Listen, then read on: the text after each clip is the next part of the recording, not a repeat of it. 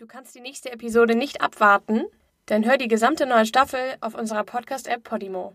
Meld dich jetzt an unter www.podimo.de/sg und genieß die Show. Schmutzige Geschäfte.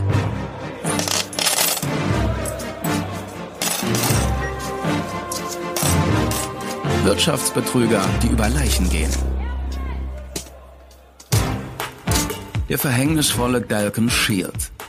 Ein Pharmaunternehmen schaut weg, während sein neues Verhütungsmittel, das Intrauterin-Pissin Dalton Shield, mehr als zwei Millionen Frauen auf der ganzen Welt in Lebensgefahr bringt.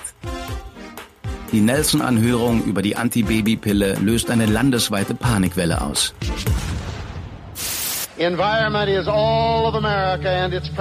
Die Umwelt ist ganz Amerika mit all seinen Problemen.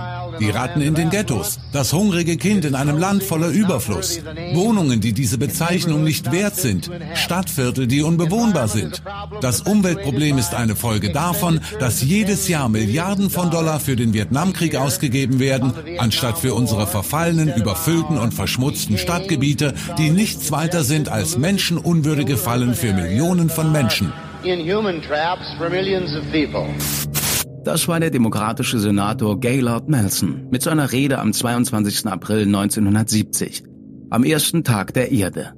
Er hatte den Gedenktag ins Leben gerufen, um ein stärkeres Bewusstsein für Umweltschutz zu schaffen.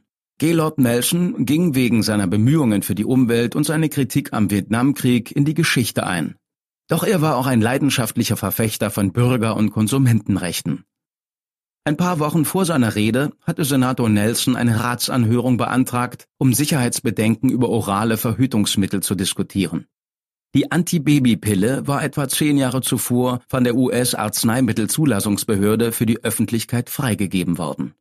Sie war ein Meilenstein für Generationen von Frauen, die um Kontrolle über ihre Sexualität gekämpft hatten. Die Trennung von Sex und Fortpflanzung war ein bedeutender Fortschritt für die soziale Unabhängigkeit der Frau doch die Pille war alles andere als perfekt. Die ersten Generationen der Pille enthielten etwa das Fünffache an Hormonen wie heute und hatten starke Nebenwirkungen wie Übelkeit, Depression, Gewichtszunahme, Blutgerinnsel und Schlaganfälle. All das war ein Schock für die Konsumentinnen, denn die Frauen waren sich kaum bewusst, was sie zu sich nahmen. Über das Verhütungsmittel waren zu wenig Informationen verfügbar, um eine fundierte Entscheidung zu treffen, und die Nebenwirkungen wurden weder in der Packungsbeilage noch von den verschreibenden Ärzten erwähnt. Die Anhörungen wurden als Nelson Pill Hearings berüchtigt. Sie waren eine Reaktion auf ein Buch der Autorin Barbara Seaman mit dem Titel The Doctor's Case Against the Pill. Das Buch enthielt aufbauschende Berichte von Hunderten von Frauen, die an Nebenwirkungen der Pille gelitten hatten. Während der Anhörung hatten medizinische Fachleute und Pharmaunternehmen Gelegenheit, sich über die Glaubwürdigkeit von Barbara Siemens Kritik der Pille auszusprechen. Abwesend von der Anhörung waren aber Frauen. Keine einzige Frau war einberufen worden, um über ihre Erfahrungen zu berichten.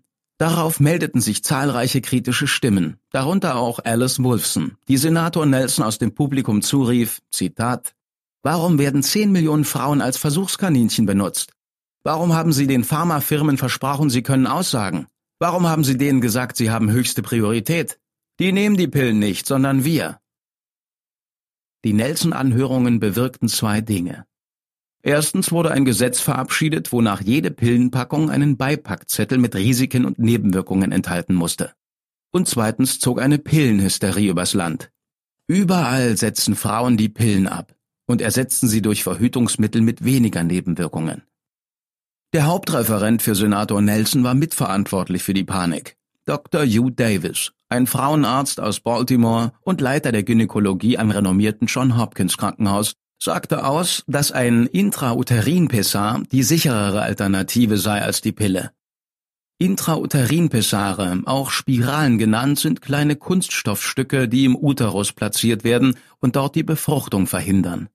Sie sind hocheffektiv, lang andauernd und einfach rückgängig zu machen, ohne die hormonellen Nebenwirkungen der Pille. Der Legende nach wurde das Verhütungsmittel bereits im Mittelalter von Karawanenführern entdeckt, die ihren Kamelen Steine in den Uterus einführten, damit sie auf den langen Wanderungen durch die Wüste nicht trächtig würden. Dr. Davis bestätigte Barbara Siemens Vorwurf, dass die Pille weit mehr Nebenwirkungen hatte als berichtet, und er sprach so enthusiastisch von der Spirale, dass ihn ein Kommissionsmitglied fragte, ob er nicht etwa ein Patent für ein solches Verhütungsmittel innehatte. Der Arzt sagte, er sei zwar zehn Jahre zuvor an der Entwicklung eines Intrauterin-Pessars beteiligt gewesen, diese sei aber nie auf den Markt gebracht worden. Das Kommissionsmitglied hakte nach und fragte, Zitat, dann haben Sie, Dr. Davis, kein kommerzielles Interesse an Intrauterin-Pessaren? Worauf Davis antwortete, das ist korrekt. Doch das war gelogen. Er hatte nicht nur ein neueres Modell einer Spirale entwickelt, er hatte es zudem erst wenige Wochen vor der Anhörung an den Pharmakonzern A.H. Robbins verkauft. Und falls dieser Interessenskonflikt nicht gravierend genug war, erhielt Dr. Davis darüber hinaus noch einen Gewinnanteil für jede Spirale, die A.H. Robbins verkaufte. Doch wen überrascht das schon? In der Menschheitsgeschichte findet sich eine lange Liste heuchlerischer Männer und Unternehmen, die aus der Kontrolle und Ausbeutung von Frauenkörpern Profit schlugen. Dr. Hugh Davis und A.H. Robbins sind in bester Gesellschaft. Ein revolutionäres Verhütungsmittel bringt Millionen von Frauen in Lebensgefahr, während sich die Top-Manager die Finger an die Ohren stecken und wegschauen. In dieser Folge von Schmutzige Geschäfte die Geschichte von Dalton Shield. Schmutzige Geschäfte.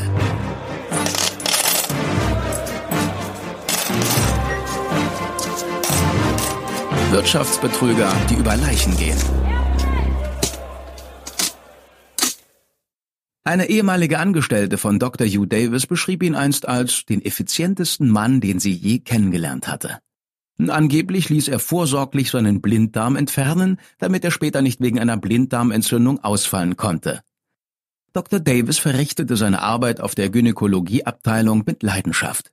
Wie viele seiner Zeitgenossen sah er die Schwangerschaft als soziales Übel und war der Meinung, dass Überbevölkerung zur Armut, Elend und Unruhe führte. Er arbeitete Tag und Nacht, um die apokalyptische globale Hungersnot abzuwenden, die wegen des Babybooms der 60er Jahre einzutreten drohte. Nach Feierabend in seiner Praxis in Baltimore arbeitete er bis 4 Uhr morgens an der Entwicklung neuer Verhütungsmittel. 1967 begannen Davis und Irvin Lerner, ein ehemaliger Elektroingenieur, eine neue Art von Intrauterin-Pessar zu entwickeln. Die damals erhältlichen Modelle hatten alle beträchtliche Nachteile. Sie wirkten entweder überhaupt nicht oder sie lösten sich oder sie lösten Schmerzen, Krämpfe und Blutungen aus. Davis und Lerner waren zuversichtlich, dass sie diesem Problem mit einem besseren, effektiveren und komfortableren Verhütungsmittel begegnen konnten. Im August desselben Jahres hatten die beiden den Prototyp einer neuartigen Spirale entwickelt. Sie war rundlich und aus biegsamem Plastik. Die Oberfläche hatte kleine Noppen, damit das Modell nicht wie andere verrutschte. Zur erleichterten Entfernung hatte das Modell einen Supramidfaden, ein dauerhafter Mehrfachfaden aus Nylon, der normalerweise benutzt wurde, um gerissene Pferdesehnen zu vernähen. In der Theorie war das Produkt vielversprechend, doch erfüllte es auch tatsächlich seinen Zweck? Es gab nur eine Art, es herauszufinden. In seiner Klinik begann Dr. Davis damit, seinen Prototyp einzusetzen und die Ergebnisse festzuhalten. Ein Jahr und 640 Patientinnen später hatte er genügend Daten gesammelt, um zu beweisen, dass die Erfindung ein Erfolg war.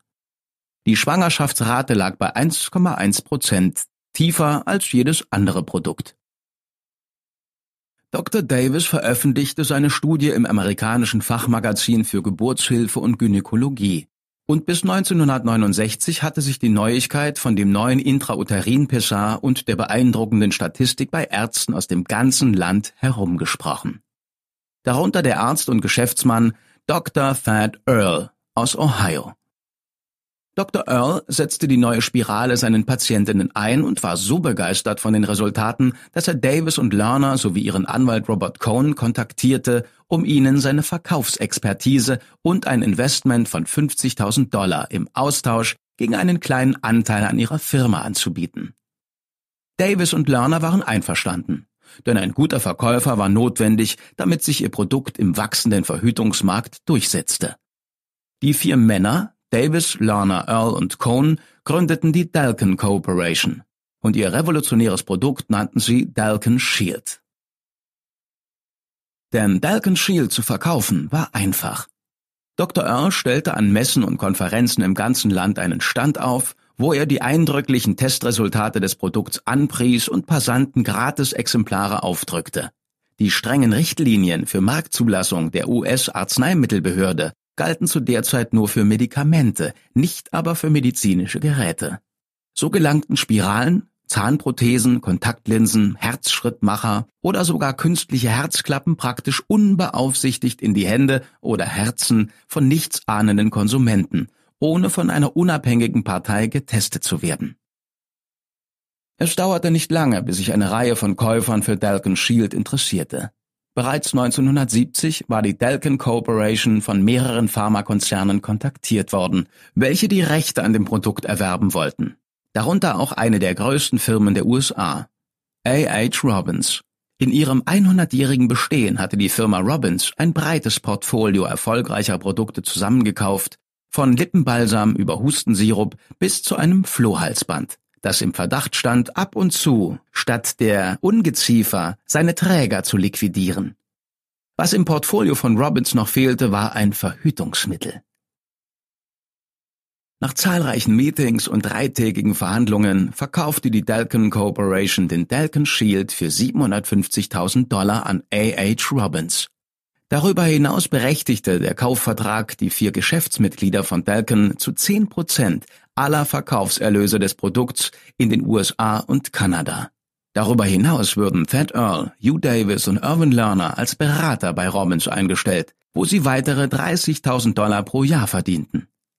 Ein paar Monate später würde Hugh Davis im Rahmen der Nelson-Anhörung bekräftigen, er habe keine finanziellen Interessen an einem Intrauterin-Pessar.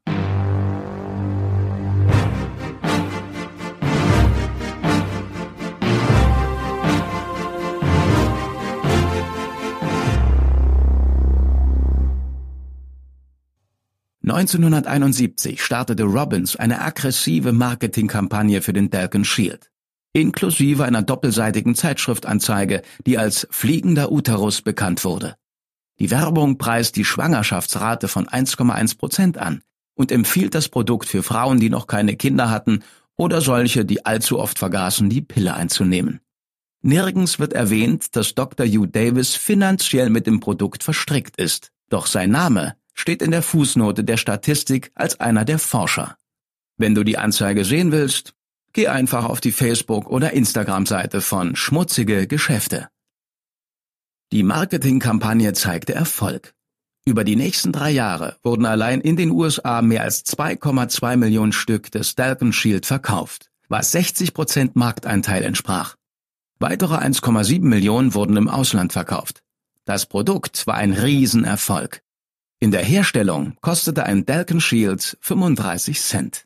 Robbins verkaufte ihn für 4 Dollar das Stück an Ärzte, die ihn wiederum für 12 Dollar an Patientinnen abgaben.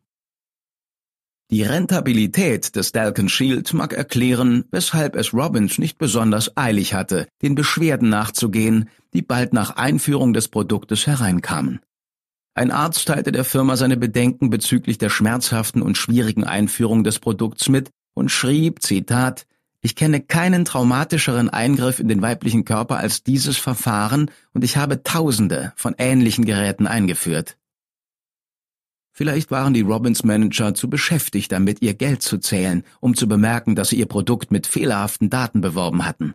Es stellte sich heraus, dass die von Davis ermittelte Schwangerschaftsrate von 1,1 Prozent, auf der die gesamte Werbekampagne basiert war, auf Studien von durchschnittlich fünfeinhalb Monaten Dauer pro Patientin beruhte. Damit lässt sich schwer eine verlässliche Schwangerschaftsquote bestimmen. Schlimmer noch, mehrere Testpersonen gaben an, dass ihnen Davis empfohlen hatte, zusätzlich zur Spirale einen Spermizid zu verwenden. Die tatsächliche Wirksamkeit des Produkts lag also völlig im Dunkeln. Davis Tests waren wertlos. Darauf war A.H. Robbins bereits gekommen, bevor die Übernahme von Dalton Shield abgeschlossen war. Vor dem Kauf war Dr. Fred Clark, ein Mitarbeiter von Robbins, nach Baltimore gereist, um Davis Verfahren zu beobachten. Als er zum Firmensitz in Richmond, Virginia zurückkehrte, diktierte er seinem Assistenten die Aufzeichnungen seiner Reise. Im Transkript seiner Aufzeichnungen steht, dass 26 von 832 Patientinnen mit dem Dalken Shield schwanger wurden. Das entspricht bei Nachrechnen einer Schwangerschaftsquote von 3,1 Prozent. Weit entfernt von den 1,1 Prozent, die in Fachzeitschriften und Werbeanzeigen veröffentlicht worden waren. Ein Anwalt von Robbins behauptete später, der Assistent hätte sich bei der Transkription vertippt. Angeblich sollte da anstelle von 26 Schwangerschaften sechs zusätzliche Schwangerschaften stehen. Das Unternehmen führte schließlich eine eigene Studie zu Dalton Shield durch und ermittelte eine Schwangerschaftsquote um zwei Prozent.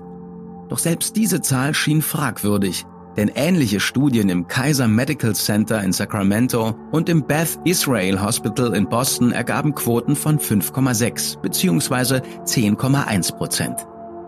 Die Studienresultate wurden ignoriert und Robbins verkaufte den Talcon Shield weiterhin mit der irreführenden Statistik. Unter Eid distanzierte sich Dr. Clark später vom Kauf des Talcon Shield und versuchte, sein Mitwirken zu relativieren. Und waren Sie zu der Zeit am Kauf von Produkten beteiligt? Nein. Sie waren also nicht an einem Produktkauf im Juni 1970 beteiligt, korrekt? Vielleicht sollten Sie klarstellen, was Sie meinen, wenn Sie von Beteiligung sprechen. Darunter fallen eine Vielzahl von Aufgaben, mehr als nur die Verantwortung für den Kauf.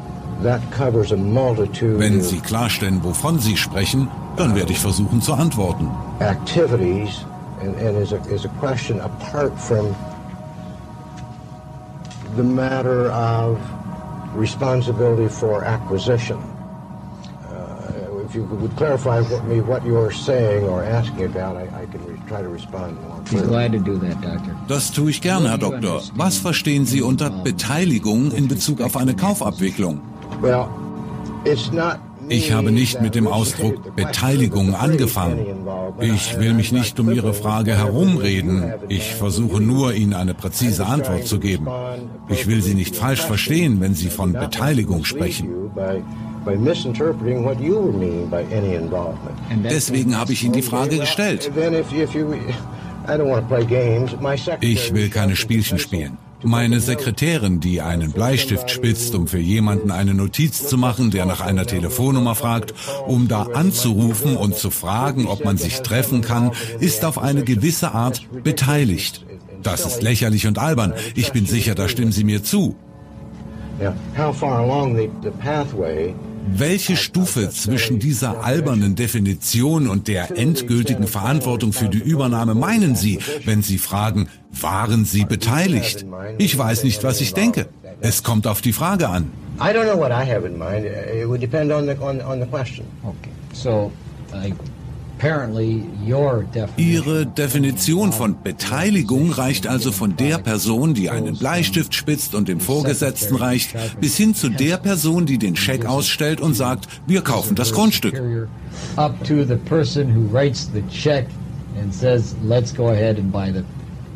Nein, nein, nein, ich erhebe Einspruch gegen die Frage. Das ist eine unkorrekte Darstellung von dem, was ich gesagt habe. Dr. Fred Clark war nicht nur eng an der Übernahme von Dalton Shield beteiligt, es stellte sich später heraus, dass er sechs Monate vor Markteinführung des Produkts eine interne Nachricht der Robbins-Angestellten Alan Preston und Daniel French ignorierte.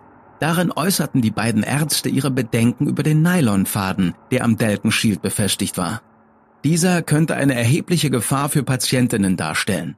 Preston und French suggerierten, dass Bakterien von außerhalb der Vagina in den Uterus gelangen konnten, indem sie sozusagen die Nylonfasern hochkletterten, ähnlich dem Docht einer Gaslampe.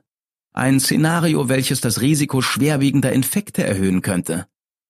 Und genau das trat ein. Die Arzneimittelbehörde wurde bald mit Berichten überflutet, wonach Dalton Shield Unterleibsentzündungen und Blutvergiftungen hervorrief. Betroffen waren Frauen wie Linda Taul, eine 20-jährige Sekretärin aus Baltimore, die mit dem Kinderkriegen ein paar Jahre warten wollte. Dr. Hugh Davis höchstpersönlich hatte ihr 1970 den Dalton Shield eingesetzt. Nach dem Eingriff litt sie monatelang an qualvollen Schmerzen und fast konstanter Blutung. Dr. Davis versicherte Linda sowohl am Telefon wie auch persönlich mehrmals, dass alles in Ordnung sei. Doch die Schmerzen hielten an. Ein Jahr lang hielt sie es aus, dann beschloss sie, den Intrauterin-Pessar entfernen zu lassen. Ihr Zustand verbesserte sich schlagartig und äußerlich begann sie sich zu erholen, doch das Innere von Lindas Körper hatte permanenten Schaden davongetragen. Fünf Jahre nach Entfernen des Dalton Shield litt Linda Taul an fürchterlichen Bauchschmerzen. Während einer Reise nach New York bekam sie Fieber und Schüttelfrost. Sie kam in die Notaufnahme, wo Ärzte feststellten, dass ihr Uterus von Verwachsungen und Vernarbungen übersät war. Bei Linda wurde Unterleibsentzündung diagnostiziert und über die nächsten vier Jahre musste sie sich acht Operationen unterziehen. Ihre Eileiter mussten komplett rekonstruiert werden und ihr wurde geraten, Adoption zu erwägen, falls sie immer noch einen Kinderwunsch hätte. Linda Taul ließ die Geschichte hinter sich, doch hier und da holte sie die Trauer, Wut und Bitterkeit ob ihrer Unfruchtbarkeit ein.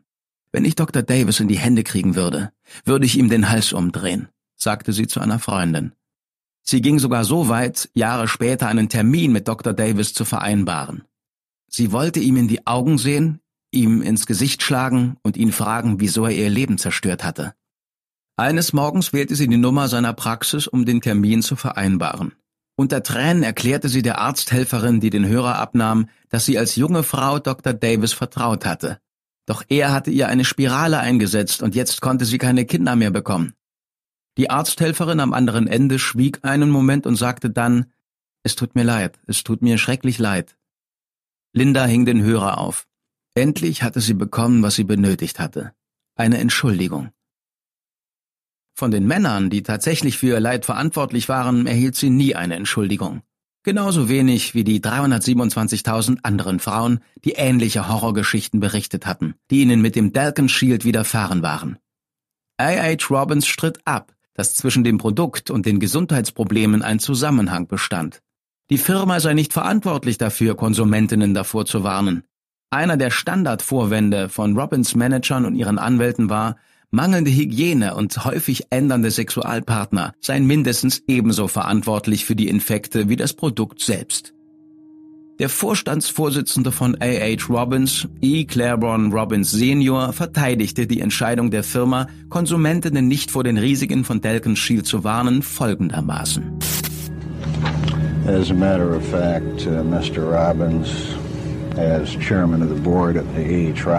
können Sie als Vorstandsvorsitzender von A.H. Robbins bestätigen, Mr. Robbins, dass die Firma keinerlei Absicht hat, die Nutzerinnen von Dalkin Shield zu warnen, dass sie mit dem Dalkin Shield einem erhöhten Risiko von Unterleibsentzündungen ausgesetzt sind als mit anderen Verhütungsmitteln?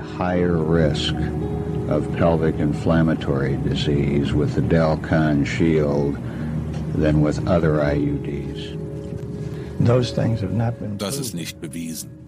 Ich sehe nicht ein, warum wir vor etwas warnen sollen, an das wir nicht glauben. Es gibt so viele Ursachen für Unterleibsentzündungen, unzählige Ursachen, unabhängig davon, ob Intrauterin-Pessar benutzt wird oder nicht. Weder ich noch sonst jemand kann beurteilen,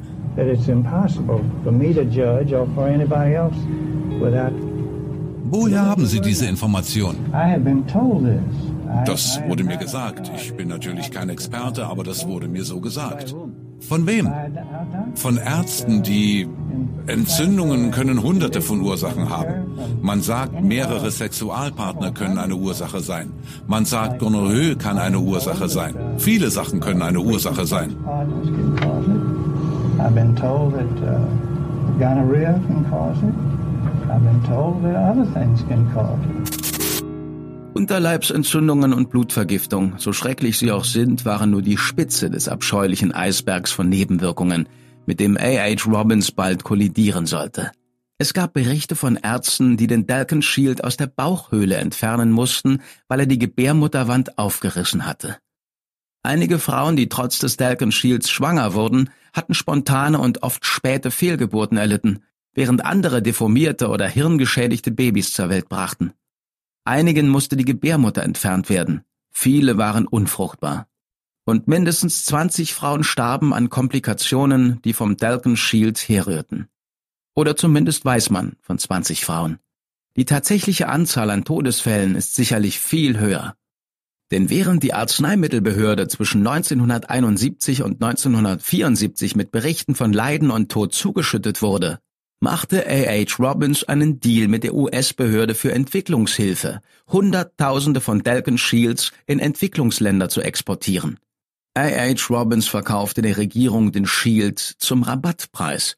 Und um die geschmälerte Marge wieder gut zu machen, sparte die Firma an der Herstellung und lieferte die Produkte unsterilisiert.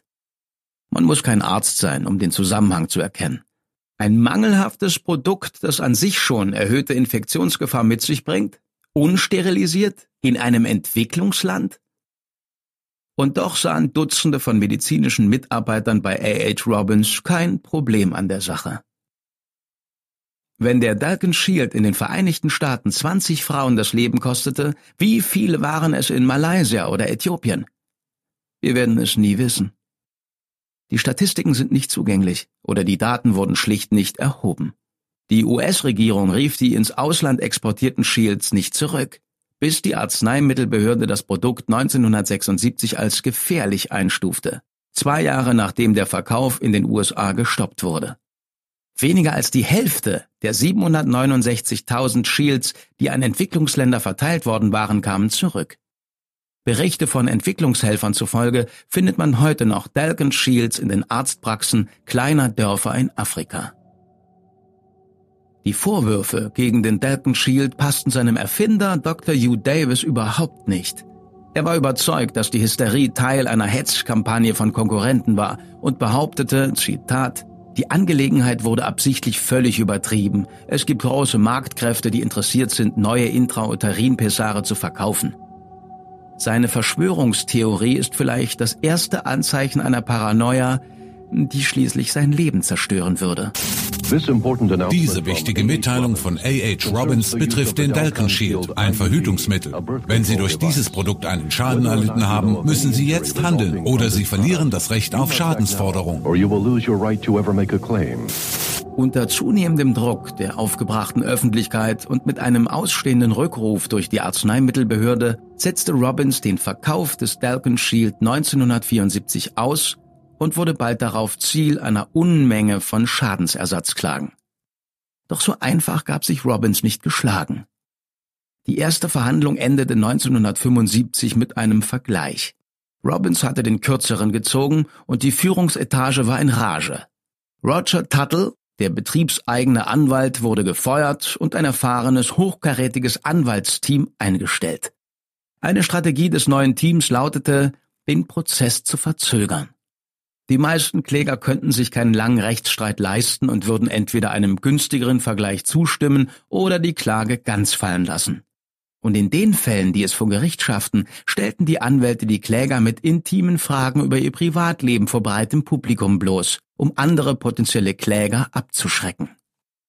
Es stellte sich heraus, dass die Ehefrau von William Forrest Jr., einem der Anwälte von A.H. Robbins, selbst den Dalton Shield benutzt hatte, um zu demonstrieren, wie eindringlich und erniedrigend die Fragen waren, die den Klägerinnen gestellt wurden, richtete ein Vertreter eines Opfers ähnliche Fragen an Forrest.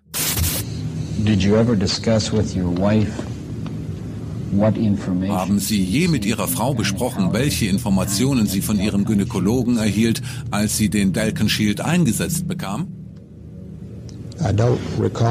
Nicht, dass ich mich erinnern könnte, nein. Haben Sie sie gefragt, ob Ihr Gynäkologe wissen wollte, wie viele Sexualpartner sie hatte, als ihr der Delkin Shield eingesetzt wurde? Das habe ich nicht gefragt. Ich weiß nicht, ob Ihr Gynäkologe das gefragt hat oder nicht. Auch das ist etwas zwischen meiner Frau und Ihrem Gynäkologen. Haben Sie sie gefragt, ob sich der Gynäkologe erkundigte, wie häufig sie Sex hatte? Ich weiß nicht, ob er das gefragt hat. Ich weiß nicht, was er wissen wollte. Ich bin sicher, er stellte Fragen, die er für angemessen hielt. Haben Sie sie gefragt, ob sich der Gynäkologe erkundigte, ob sie Oral- oder Analsex hat?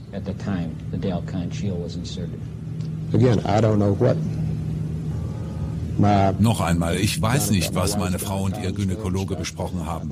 Ich glaube, sowas bleibt zwischen dem Gynäkologen und meiner Frau als Patientin. Ihnen ist bewusst, dass all diese Fragen an Frauen gestellt werden, die von der Firma Robbins Genugtuung verlangen für die Schäden, die sie durch den Dalkin Shield davongetragen haben.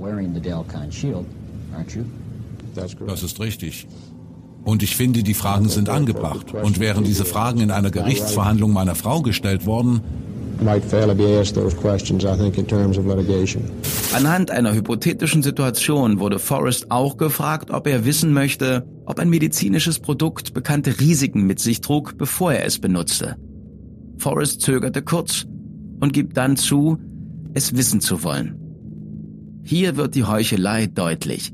Der Anwalt schützt das eigene Privatleben, aber er verteidigt gleichzeitig eine Firma, die wissentlich Millionen von Menschen betrogen und gefährdet hat. Sie haben die Wahl zwischen diesem Mehrfachfaden, der Bakterien durch das Innere hochschleust, was zum Verlust ihres Penis oder ihrer Hoden führen kann. Der andere ist ein massiver Einzelfaden. Natürlich möchte ich einen Faden, von dem ich mir keine Krankheit oder Verletzung zuziehen kann. Ja. Und Sie würden gern wissen, was der Hersteller über die Fähigkeit des Mehrfachfadens weiß, Bakterien in ihre Geschlechtsorgane zu transportieren, wodurch sie diese Organe verlieren könnten. Über dieses Risiko würden Sie gern Bescheid wissen, richtig? That's a risk factor you'd want to know about, correct? Wenn es Krankheiten erregt, dann ja. Und macht es einen Unterschied, ob ein Mann dadurch seinen Penis verloren hat oder 100 oder 1000? Macht das einen Unterschied? Wenn es eine Person wäre, wäre ich an der einzelnen Person als Mensch interessiert.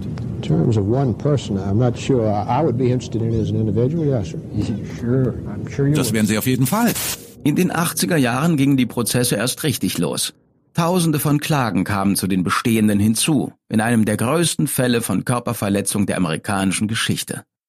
Und nach wie vor gab es Frauen, die den Dalkin Shield trugen, weil es Robbins versäumt hatte, die Konsumentinnen zu informieren. Doch der steigende Druck der Öffentlichkeit und die explodierende Anzahl von Klagen sorgten dafür, dass sich das änderte. 1984 kündigte A.H. Robbins eine Initiative an, um Frauen vor den Risiken des Dalkin Shield zu warnen. Wer noch einen Shield trug, konnte ihn auf Kosten von Robbins entfernen lassen. Diese wichtige Gesundheitsmitteilung geht an Frauen, die den Dalkin Shield benutzen, ein Verhütungsmittel aus den frühen 70er Jahren. Gemäß medizinischer Studien birgt das Tragen des Dalkin Shield über längere Zeit erhebliche Risiken für die Gesundheit.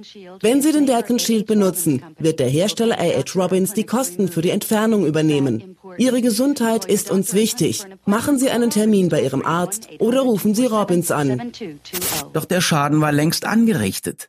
Die Klagen gingen weiter. Und Richter Miles Lord aus Minnesota saß etwa 20 solcher Fälle vor. Ich bin Richter Lord aus Minnesota. Richter Lord machte keinen großen Hehl aus seiner Verachtung für die Manager und Anwälte von A.H. Robbins. Er warf ihnen vor, sie seien ein Werkzeug für Tod, Verstümmelung und Krankheit. Es war offensichtlich, dass er ihnen nicht traute. Wenn Sie den Zeugen anrempeln, kommen Sie hierher. Ich habe ihn nicht angefasst. Oh nein, er hat mich nicht angefasst. Nein, ich habe ihn wirklich nicht angefasst. Nun, Ihr Ellenbogen ist gegen. Überhaupt nicht, Euer Ehren. Sie haben seinen Arm bewegt. Überhaupt nicht, Euer Ehren. Ich habe den Zeugen nicht berührt. Okay, fahren wir fort. Nehmen Sie Ihre Füße auch von da weg. Ich will nicht. Ich berühre den Zeugen nicht. Überhaupt nicht. Gehen Sie zwei, drei Schritte zurück. Ich gehe so weit zurück, wie Sie sagen. Das reicht. Fahren Sie fort. In einem seiner Urteile fertigte Richter Lord A.H. Robbins regelrecht ab. Zitat Ihre Firma hat ohne Warnung Millionen von Frauenkörpern misshandelt und Tausenden von ihnen Verletzungen zugefügt. Angesichts überwältigender Beweislast weist Ihre Firma jede Schuld von sich und richtet weiteren Schaden an. Das ist die böseste Art von sozialer Verantwortungslosigkeit. Die Anwälte von Robbins warfen Richter Lord Befangenheit vor und schafften es schließlich, ihm die Dalton Shields Fälle zu entziehen. Doch nicht bevor ihre Vertuschungen enthüllt wurden. Bitte nennen Sie Ihren vollen Namen. Roger Lewis Tuttle. Können Sie Ihren Nachnamen buchstabieren, Mr. Tuttle? T-U-T-T. Erinnern Sie sich an Roger Tuttle? Er war der betriebseigene Anwalt von A.H. Robbins, der nach dem ersten Dalton Shield-Prozess gefeuert wurde. Doch er war zurück und er hatte mit seinem ehemaligen Arbeitgeber noch ein Hühnchen zu rupfen. Hat die Firma Robbins je Dokumente über Dalton Shield zerstört? Ja, Sir. Sie wissen von Dokumenten über Dalton Shield, die von der Firma Robbins zerstört wurden? Ja, Sir. Haben Sie das gehört?